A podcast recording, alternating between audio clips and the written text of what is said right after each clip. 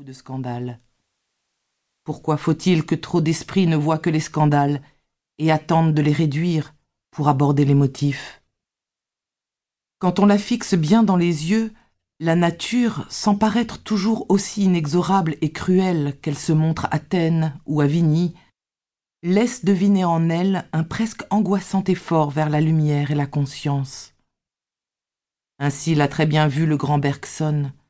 Ainsi se révèle-t-elle à nous, comme à saint Augustin, non pas divine et adorable, mais humble et priante.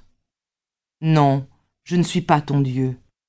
Voilà ce que je me dis en ce moment quand je regarde la mer. Voilà ce que je te souhaite de lire dans les profils de tes pays et dans l'élancement de tes grands sapins. Natura ingemiscit et parturit, dit à peu près saint Paul. Quand tu souffres et travailles, tu ne fais que joindre ton petit effort à celui qui est l'âme de toute la création. Si tu comprends ce langage des âmes qui montent vers le ciel, tu reviendras plus forte à ton devoir et à tes soucis de directrice. La charité, pour être inépuisablement sereine et aimante, doit avoir fait le sacrifice de toute rétribution cherchée dans la gratitude et affection des hommes. Ne t'inquiète pas de la valeur de ta vie, de ses anomalies, de ses déceptions, de son avenir plus ou moins obscur et sombre. Tu fais ce que Dieu veut. Tu lui offres, au milieu de tes inquiétudes et de tes insatisfactions, le sacrifice d'une âme humiliée, qui s'incline malgré tout devant une providence austère. Tu es privé même de la joie de sentir que tu es résigné, que tu acceptes, que tu aimes, et cependant tu veux te résigner, te montrer fidèle. N'aie pas peur. Tout ce labeur t'est compté et remplit magnifiquement tes heures. Peu importe que d'autres fassent plus de bien que toi et à moins de frais. L'essentiel n'est pas de faire du bien, mais de tenir la place, même inférieure, voulue par Dieu. Peu importe que dans l'intime de toi-même, tu sentes comme un poids naturel la tendance à te replier sur tes tristesses et tes défauts. Nous avons bien d'autres pesanteurs naturelles en nous, celles qui ont pour nom jouissance, égoïsme, moindre effort. La vérité ne consiste-t-elle pas cependant à s'en libérer en dépit de l'attitude forcée que cette tentation nous impose? Peu importe que, humainement, tu te trouves raté, si Dieu, lui, te trouve réussi à son goût.